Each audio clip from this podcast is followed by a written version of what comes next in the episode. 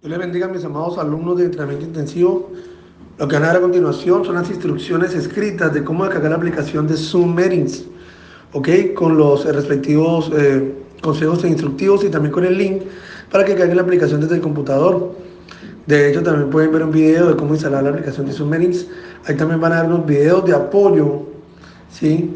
Y recuerden conectarse en bien sea con la cuenta de Facebook o la cuenta de Google. Lo importante es que me aparezca esta noche su nombre, apellido, para el acceso. Si esta noche se conecta, escúcheme bien, querido alumno, esta noche se conecta como iPhone 12, Samsung Galaxy A30, eh, computador o nombres raros ahí, no les daré acceso a mi clase.